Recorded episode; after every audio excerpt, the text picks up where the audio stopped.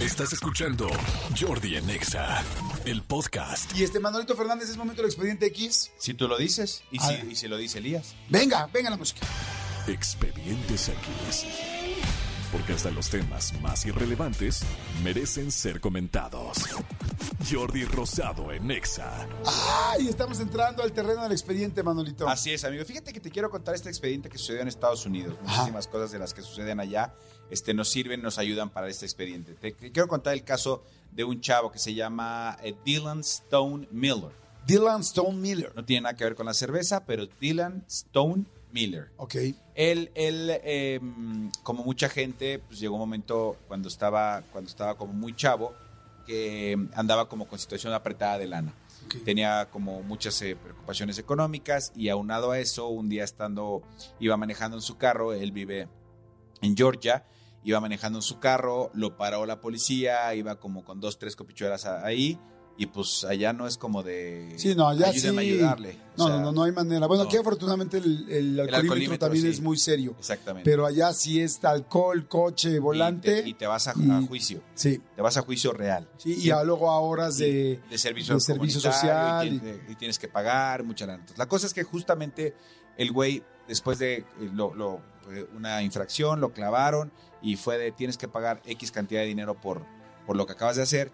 Dijo, ¿cómo le voy a hacer para tener, para juntar ese dinero? Entonces vio en un anuncio que como donante de esperma, eh, hay lugares donde, donde daban hasta 100 dólares por cada, cada este, no, no sé si cada donación o cada donación que sí fuera utilizada. Es, es no cada, es cada donación, amigo. Yo, Ah, ok, ok. bueno, yo, por ejemplo, yo mi fortuna la he hecho así. ¿Vendiendo? O sea, todo ese dinero que tú ves, mi avión privado, los yates, porque no es uno, son varios, todo eso lo hice con donación de esperma. No, no una casa, casas. Casas, dirás. Exactamente. imagínate, imagínate tratar de sacar 100 dólares y hacerte millonario, nomás te quedas te- te- como cucurucho, ¿no? No, como deja- como revés. cartón, ¿no? Sí, te- no, no, al revés, te queda ya como hay una tripilla. Ay, loquilla, hinche ahí, una tripilla ahí. tripita ahí. Bueno, la cosa es que este hombre, este, eh, no es que se haya hecho millonario como, como lo dijiste tú, pero bueno, sí juntó una Sí. lanita este, donando, donando espermas, ayudó, pagó la multa que tenía y en ese momento, no, no a raíz de, de la donación de espermas, simplemente en ese momento de la multa dijo, güey, tengo que cambiar mi vida, tengo que cambiar mi chip. Empezó a, empezó a trabajar en otras cosas, empezó a estudiar, de hecho se, se graduó de, de- de psicólogo este, eh, allá en la universidad, cosa que tampoco es nada barata, pero bueno, consiguió una beca, lo que sea, y da- conoció a una persona, se casó, se casó, está- estaba muy feliz con una persona con la que ya mantenía una relación sentimental, se casaron, tal, tal, tal, pero después de, de- desafortunadamente, después de tres años, se divorciaron, no funcionó. Y entonces la nueva, la nueva mentalidad o el nuevo reto que se puso Dylan en su vida es que a partir de ahora quiere conocer a los 96 hijos biológicos que tiene. ¿Cómo crees? En estas No cosas, en, manches. estas, en estos lugares donde donas esperma, obviamente para fertilización y todo, Sí, hay una, eh, se crecía cierta. si quieres, pero si tú, si tú quieres, la puedes dejar abierta también. Y él puso que la que abierta, que él quería que la gente supiera ¿Quién era? quién era. El donante. Y, y entonces, Tómala. y entonces ahora, eh, de, de la cantidad de veces que él, que él, eh, que su esperma fue utilizado, han sido, fueron 96 eh, veces, estos 96 Son hijos. 96 óvulos fecundados, 96 hijos que hay que conocer. Es- Es una película esto, y ¿eh? él, lo quiere, y él los quiere conocer. Entonces, ¿qué hizo? Abrió un grupo de Facebook donde literal, eh, no sé si contactó a dos o tres familias de las que ya sabe qué tal, porque muchas de las familias que él dice son a lo mejor dos chicas, dos mujeres, una relación, Ajá. este,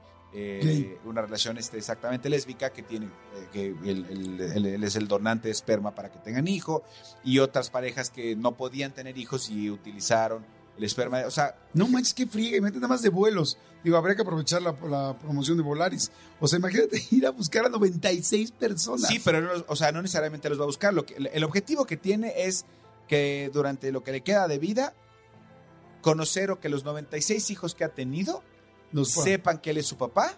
Este, hasta el momento ya se logró reunir con 25. Ahorita en las redes le, le- a mi querido Renecito a ver si pone la foto y hay una foto donde está reunido con los con 25 de los de los 96 hijos que tiene. Oye, no manches, mejor que haga una, car- una kermés.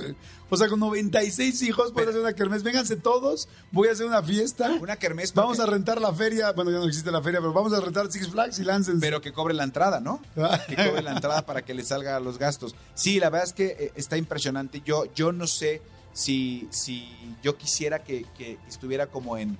eh, yo, yo preferiría el anonimato, si es que eh, yo, yo donara esperma, donara semen, porque luego qué? O sea, vas a conocer a tus 96, a los 96 hijos y qué? ¿Vas a crear un vínculo con ellos? Yo también como papá en ese momento diría, güey, no, no quiero que, que, mi, que mi hijo conozca al que, porque ¿para qué? No es como meterle demasiada información al, al chavo en la, a- al chavo en la cabeza. La cosa es que ahorita, ahorita pues está en ese, en ese, ¿En ese proceso? en ese proceso, exactamente.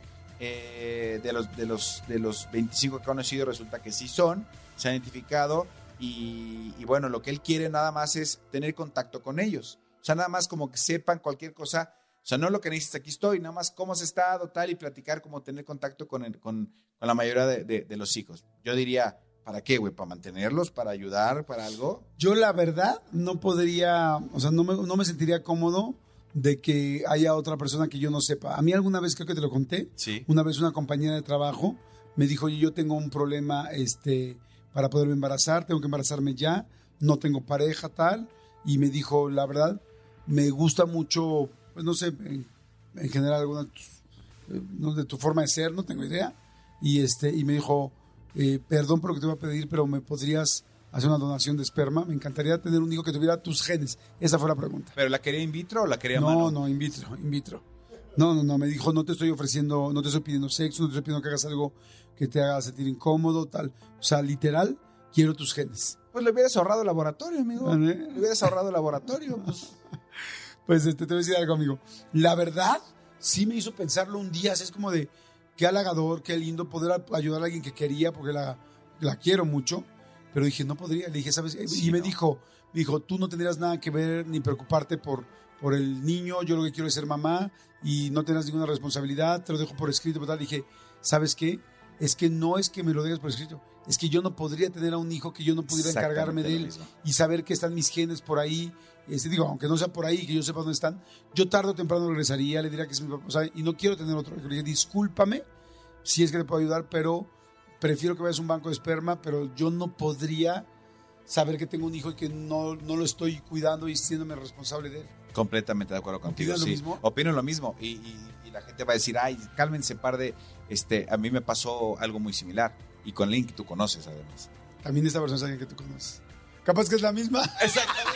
que como no pudo y estaba contigo, vino viendo, conmigo. y estaba viendo quién sigue, quién Sí, sigue. sí, a mí sí me dijo. O sea, no me lo propuso tal cual, nada más me preguntó, ¿podrías? Y le dije, no. Dije, no, no podría justamente por eso, saber. Me dijo, pero es que, eh, me dijo, ya no será, o sea, no sería tu hijo, yo me voy a hacer cargo, tal. No, Sí, no, yo no, no tampoco. podría saber que, que, que hay una persona. No, no, no, no, no puedo, no puedo. Llámenme loco, llámenme chapado a la antigua, llámenme por teléfono y llámenme antes de las 10. Pero no, no podría.